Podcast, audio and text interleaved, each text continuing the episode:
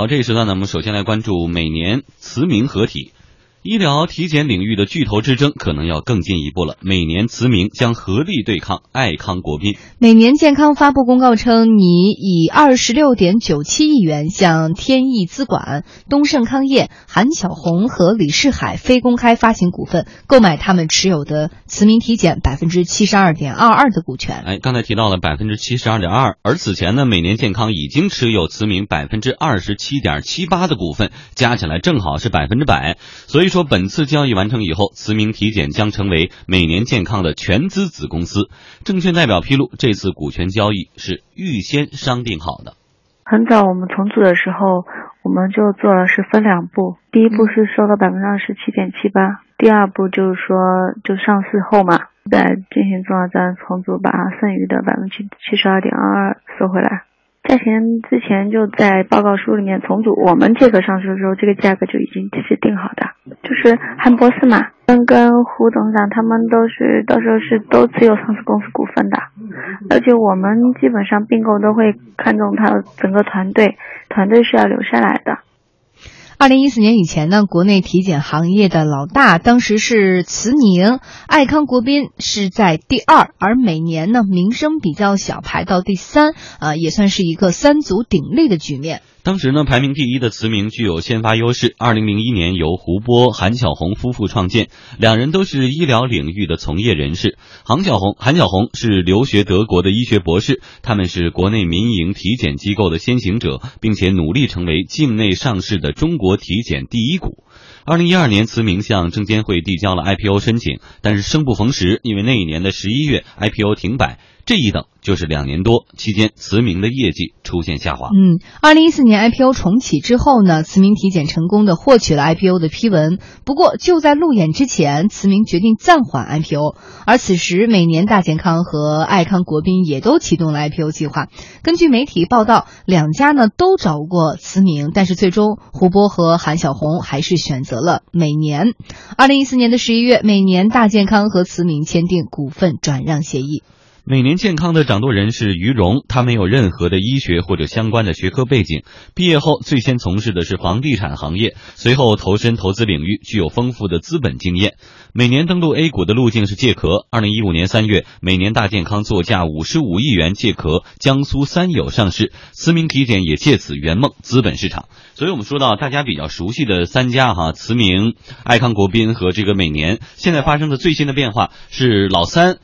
把老一给收了，然后老二这个日子不好过了，所以这种情况跟其他的行业有没有特殊的地方，或者说跟其他的行业的这种头三把交椅的之争是相似的吗？呃，如果我们再回这个回顾一下过往的这个并购的这个经过的话，你会看到说，其实这个所谓的老一，就是这个每年大健康，是在二零一一年的时候，一个叫每年的公司和一个叫大健康的公司合并而成，而且当时他们的排名各自是第三名和第四名，也就是说第三名加上第四名成为了第一名。第三名，对对，还是这个仍然是慈铭是第一名。对，呃，然后呢，你再看它的竞争对手，比如说国宾和爱康这两个词，呃，这这四个字实际上也是两个公司合并而成，对，是在二零零七年发生的。也就是说，在这个行业当中，似乎是因为啊，这个啊，这个市场当中的机构和组织太特别多，实际上他们是一直在进行着并购和重组的过程。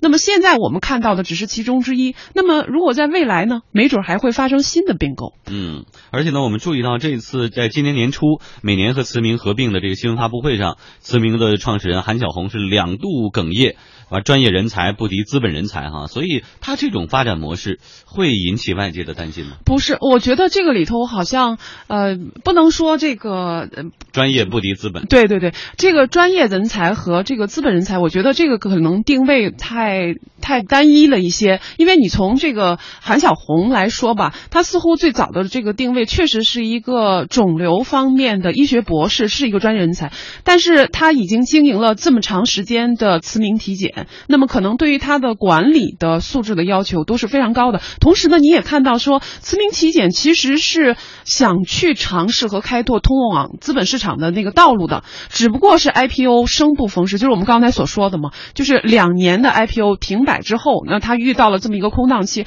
而且呢，在这个过程当中，你会发现，他如果是专业人士的话，这个慈铭体检遇到的恰恰是。在 IPO 的过程当中，很不专业的问题，比如说发生的跟患者之间的一些医疗的纠纷，然后患者大量的患者不满意他们所提供的这种体检的质量，然后对他们所提供的数据产生了质疑。那这个是不是其实是一个？并不太专业的表现呢，就是光从这个呃体检的这个专业的角度来看的话，而且呃也正是因为这样子的原因，呃成为他 IPO 失败的一个重要的。导火索吧。嗯，所以我们继续为大家介绍相关的背景。那么本次交易完成以后，每年将百分之百控股慈铭。今天慈铭董事长胡波接受了天下公司的采访，他说：“慈铭是每年非常重要的品牌，从竞争走向合作，未来会有更大的合作空间。”就是属于上市公司的一个比较重要的一个品牌。就是这个驰名品牌管理的话，现在也不变。品牌管理，因为我们是共同共同买的壳上的市，呃，我也是这个上市公司的股东，在上市公司上也给我们这个有席位，董事席位。整个架构、呃管理、呃和运营，呃目前都是保持不变的。我不知道这几个月过来，大家有什么新的感受？两家人合成一家之后，新成感受以后，感觉应该是比较融洽的。当然，肯定在各方面这个还要在互相的适应过程中。总的来讲呢，这个于董事长呢，还是这个，呃，他这个心胸啊，呃，还有他的视野啊，他这个这个未来他要做的事儿啊，我我跟韩博士两个专业人士来讲是比较认同的。是呢，我们俩都是做做专业出身的，呃，不是在资本运作呀，在销售啊这方面不是强项，但是在质控管理啊，呃，在品牌保护啊，哦，尤尤其是医疗质量方面。呃，是我们的强项，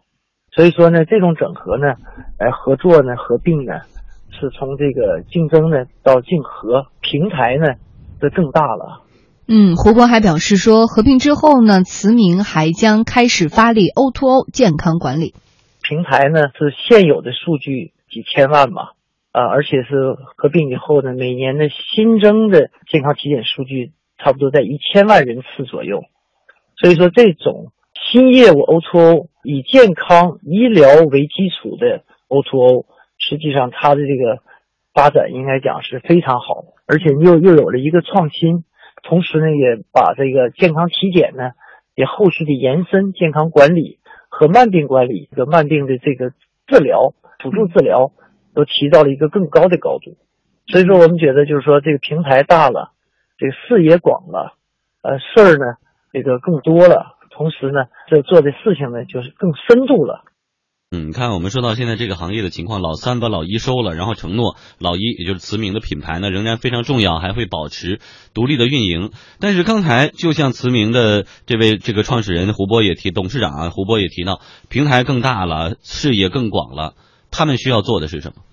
呃，我们刚才在那个节目当中说到三足鼎立啊，好像说到三足鼎立的时候，一般给我们的意识都是说这个市场当中就这三家了，或者是说这三家占的有了一个相对比较高的市场份额。但实际上呢，我看了一下这个资料，好像远不是我们所想象的那个样子，不是 BAT 的那个感觉。对，绝对不是，因为这里面实际上有一个数据。表明，就是我们现在所谈到的这三家公司，爱康国宾啦、慈铭体检啦，再加上每年大健康，占到所有的就是这个就是整个体检市场的全国市场只占到百分之二点六，就三家加起来，对，一共才占到百分之二点六。那而且呢，在这个方面说，如果把前九家，就是除了这三家之外，再跑再加上六家体检的这个机构，市场的占有率只有百分之四。那就是什么概念？就是说，目前这个市场仍然是一个广大的市场，他们只是占有了其中的一个部分，而且主要是占有了就是像北上广深这样子的一线城市的体检。那么，像很多二三线城市的体检，那是由别的更小的，然后我们所不知道名字的那些体检机构所占据着。而且，因为体检这个市场，你可以想念一下，我们都是就近体检嘛，因为你一个北京人，你肯定是在北京当地的市场，那那你不会跑到小县城，所以它这个。地域的特色是特别特别明显的，所以从未来来看的话，其实我们现在看到的是这样一个并购。那未来的话，其实他们要做所谓的健康连锁的概念的话，嗯，那肯定还少不了像更更广阔的市场。像我我爸爸单位在一个海滨的三线城市啊，他也组织体检，但是当地的大所有体检基本都是由当地的医院来完成。哎，对对，所以呢。单独去一个商业机构体检，可能对于很多地方的人来说，还是没有。没有经历过的这种体验哈，所以这也是为什么刚刚何红老师给出了三家的市场份额才占百分之二点多的一个原因哈，因为大多数的还是在这些公立医院的手上，体检资源目前还在他们那儿，而且是一个成垄断式的这种方式。嗯，好，我们继续来介绍，每年健康、慈铭两家共同控制的体检中心超过一百五十家，辐射城市将超过四十个，年度体检量达到七百三十二万人次，双健合璧，借壳上市以。后两家呢，希望打造一个线上线下的体检航母。嗯，那它的竞争对手爱康国宾呢，也是感到背后的丝丝寒意。不仅市场占有率上不占优势，而且就连他们想从美国私有化退市，每年都要插上一杠。去年的八月三十一号，爱康国宾的董事长张黎刚宣布启动私有化，擅长资本运作的每年健康就联合了平安、红杉等多家投资机构，抛出了一份高价收购方案。爱康最终不得不请来阿里巴巴还有中国人寿等。六家机构来联合进行阻击，而稳住阵脚以后，爱康国宾发起攻击。今年一月份，他们发起了对每年大健康及其管理人员的民事诉讼，并且索赔五千万元，理由是对方存在着侵犯商业秘密行为。嗯，爱康国宾方面指出说，从二零一四年开始呢，他们就陆续出现了团体客户的大面积异常流失现象，聘请的网络安全专家经过调查发现，说他们的业务系统遭到了侵入。呃，导致经营信息有大量的盗取，并且锁定侵入者就是为每年大健康的销售负责人某某。好，我们说到现在体检的这种生活方式也好，或者大家的一种新的消费，首先大头是由公立的医院所垄断的，另外。还不是所有人都会有每年体检的这个习惯，他可能还不愿意拿出这个钱来体检，只是说有了问题就治呗，有了病就治，不会平时去体检哈。那体检呢，我去过这三家当中每某一家，不点名字，反正每年都去，反正越去呢，感觉是越来越不认真。反正有一年我去的时候，我就记得他给我做那个彩超，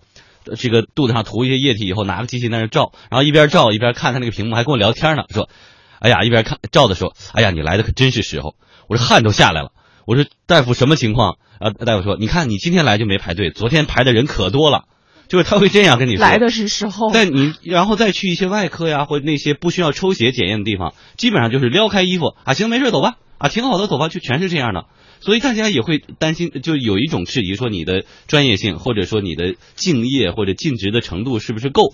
所以随着这些体检机构的店面越来越多，人员越来越多，会不会出现质量的下滑？